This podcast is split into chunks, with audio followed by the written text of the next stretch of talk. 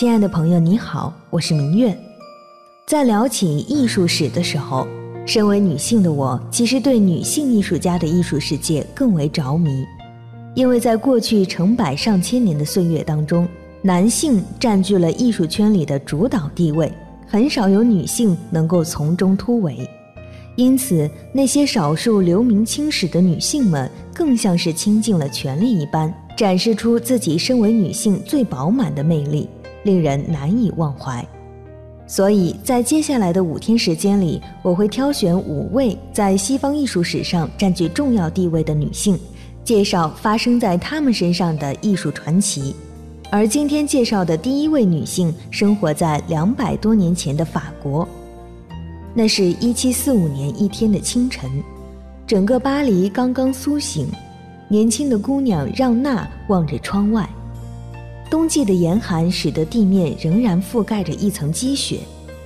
行人拉紧斗篷，时不时隆起手心呼一口热气，再搓搓快冻僵的脸颊。不过让娜并不在乎这刺骨的寒冷，当时的她兴奋地换上自己最喜欢的红裙子。又仔细梳妆打扮了一番，一切准备妥当后，让娜深吸一口气，坐上了家门口的浅蓝色马车，让车夫朝着远处的一片森林驶去。而那时，法兰西帝国的君王正骑马走过森林。当坐着明亮颜色马车的粉红少女让娜闯入他的视野时，隆冬的萧索便灿灿生辉起来。让娜的美丽深深地印在这位国王眼中。以上的场景就是路易十五与影响了一个时代的暗木皇后蓬巴杜夫人的初次相遇。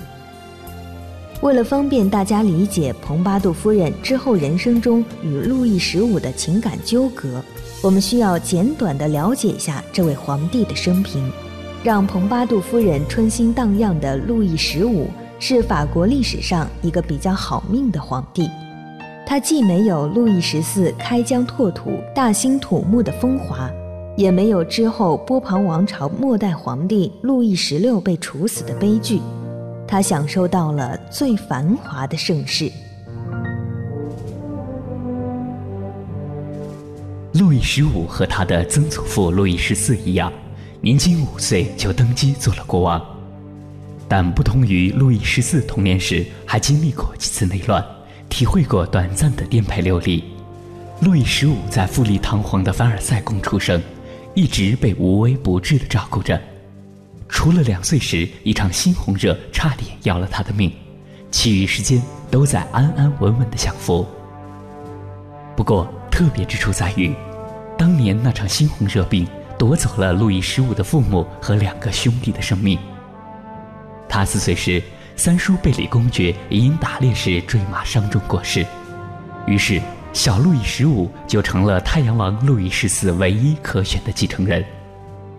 从此，小路易十五的每一天、每一分钟都被仔细监护起来，直到他正式亲政。长大后的路易十五虽然坐上皇帝宝座，但是他对国家事务却没有太多热情。他更喜欢把精力放在奢华的私人生活上，以及特别热衷花费大价钱举办盛大的派对。对路易十五来说，整个法国大概就是个扩大版的凡尔赛宫，到处花团锦簇、彩蝶翩翩，既美丽迷人又井然有序。他想的是，自己再怎么花钱都是正常的，因为自己是国王。至于自己的国民们，大概就和凡尔赛宫里的仆人差不多吧。身为下等人也可以吃得饱、穿得暖，还有什么可抱怨的呢？因此，这些累积的民怨，到了路易十五晚年有了爆发的征兆。他似乎也意识到反君主的政治力量正在威胁他的家族统治。但那时的路易十五也没法做什么了。对路易十五来说，享受和玩乐才是正经事。于是他任性的留下了这句话，他说：“我死后哪管洪水滔天。”听听看，这是不是真的太任性了？虽然现在大家都说有钱就能任性，可是任性到路易十五这个程度，对自己的家业和后代一概不管不顾，也是难得一见。其实，路易十五的智商并不低。他说：“不管自己死后洪水滔天，说明他其实也预见到了，在不久的将来，法国将会发生翻天覆地的变化。”听了上面的介绍，我们脑海中会浮现出一个玩世不恭的富家子弟形象。用现在的话来说，路易十五算得上是败了家业的富二代，而他的继承者路易十六被杀头的结局，似乎也印证了“富不过三代”的说法。当然，对财政的管理不善是一方面，招人非议的纵欲生活也是一方面，而最核心的问题在于。路易十五的许多做法严重的破坏了整个法国君主制度，他所遗留下来的种种问题，不仅触发了法国大革命，也成为将他的继任者路易十六和玛丽皇后推上断头台的重要原因。在了解完这位皇帝的生平之后，我们的目光继续回到今天节目的主人公蓬巴杜夫人身上。相比起路易十五的顺风顺水。蓬巴杜夫人身上的传奇才更令人着迷。蓬巴杜夫人生于巴黎，比路易十五小十一岁。她的家庭属于当时在法国冉冉上升的，却仍被大多数贵族瞧不起的资产阶级。虽然家境不错，但也依旧是平民阶层。据说，蓬巴杜夫人的家人非常势利，做梦都想要跻身贵族阶层。天生丽质的蓬巴杜夫人就成为了最好的砝码。因此，父母让她从小接受良好的教育，使得她在文学、美术、音乐方面都很有造诣。十九岁那年，蓬巴杜夫人在家人的安排下嫁给了一个贵族，同时获得了临近皇家牧场的一幢豪宅，并开始进入上流社会。婚后，蓬巴杜夫人组建了自己的沙龙。并成功吸引了巴黎的许多学者、科学家和艺术家，连著名的伏尔泰也是他的座上宾。我们在中学的历史课上都学过，伏尔泰是法国启蒙运动公认的领袖和导师，人称“法兰西思想之父”。伏尔泰一直主张捍卫公民自由和司法公正，毫不留情地抨击天主教会和当时的法国教育制度，公开支持社会改革。伏尔泰的思想对后来美国的革命和法国大革命都是有着深远影响的，而他的很多学说正好就是从蓬巴杜夫人的沙龙上开始传播的。而启蒙运动的另一位人物，百科全书派的领袖狄德罗也是沙龙的常客。据说他编写百科全书期间，就常常将自己的一些手稿拿给蓬巴杜夫人，让他先睹为快。由此可见，当时才二十岁上下的蓬巴杜夫人，已经走在了时代的最前列。不过，仅仅成为贵族夫人，并不能让蓬巴杜夫人的家人和自己感到满意。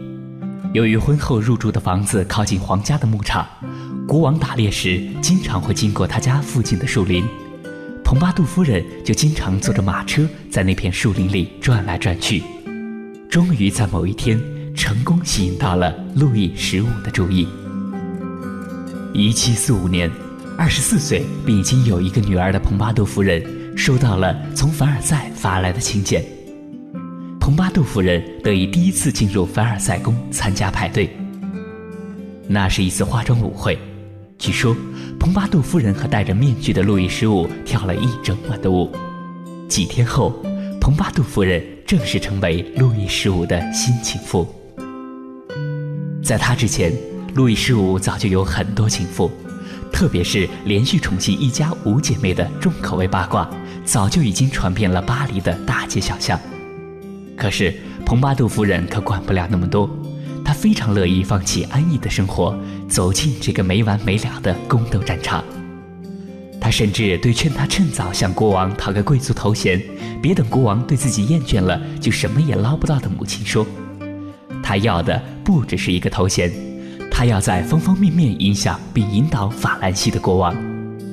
是的，蓬巴杜夫人用的是“引导”这个词，可见外表柔美的她，内心里也有强势的一面。就这样，蓬巴杜夫人给自己的贵族丈夫戴了一顶大大的绿帽子。可是，在那个时候，法国贵族似乎是出名的想得开，贵族两夫妇各自找情人的情况数不胜数。历史上，欧洲从皇室到贵族，貌似高贵的婚姻，其实多半惨不忍睹。王子公主们的婚礼再铺张再奢华，都只是金玉其外；号称金枝玉叶的他们，其实都只是家族利益的替罪羊。两家联姻讲究的无非是利益的最大化。王子把公主娶回来的首要目的是给王室延续香火，最好附带利益盟约和丰厚嫁妆。新人跪在圣坛的那一刻，往往就是一场婚姻悲剧的序幕。当时欧洲王室的婚姻很多都没有爱情，平民阶层其实也好不到哪里去。贵族和平民婚姻最显著的区别，大概就是，贵族们看到家中的小孩能健康的活过十岁，就会开始为其寻找有利可图的亲事，所以欧洲贵族普遍早婚。平民阶层则受种种现实条件限制，一般要拖到老大不小了，才赶紧的找个人搭伙过日子，结婚的年纪甚至比今天的我们更晚。所以，我们看到。从中世纪一直到工业革命前的这段时期，描写幸福婚姻的小说和故事屈指可数，写成悲剧或者讽刺滑稽剧的倒是一抓一大把。不仅如此，从中世纪到之后的几百年时间里，婚姻还和古板的教会牢牢地捆绑在一起，暗地里是各种利益的交换。当然。欧洲人不可能心甘情愿地照着教会的条条框框过一辈子，所以从王宫大宅到市井小巷，各种风流韵事每天都在上演。到了文艺复兴之后，人们的思想冲破了教会的束缚，观念就更开放了。《欧洲风化史》这本书干脆就把十六至十八世纪这个君主专制的时期称作风流世纪，时代关键词都点了出来。那就是风流。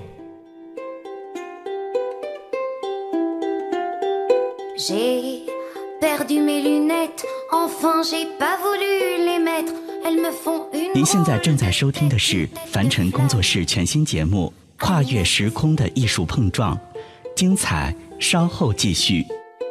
Oh, petite allumette, c'est dangereux d'être coquette, au point de n'en faire qu'à sa tête, quand ça peut vous coûter les yeux. Je me fous d'ivoire flou, je n'ai pas besoin de lunettes pour embrasser et chanter, je préfère garder les yeux fermés.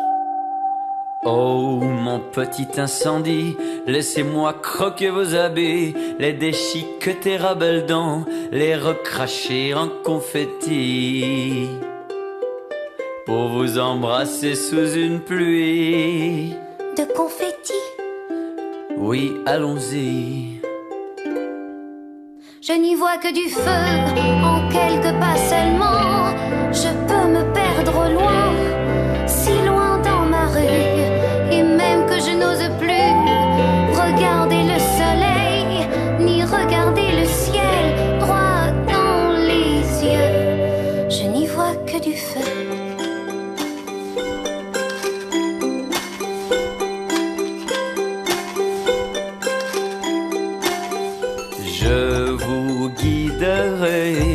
de votre tête. Je serai votre paire de lunettes, vous seriez mon allumette.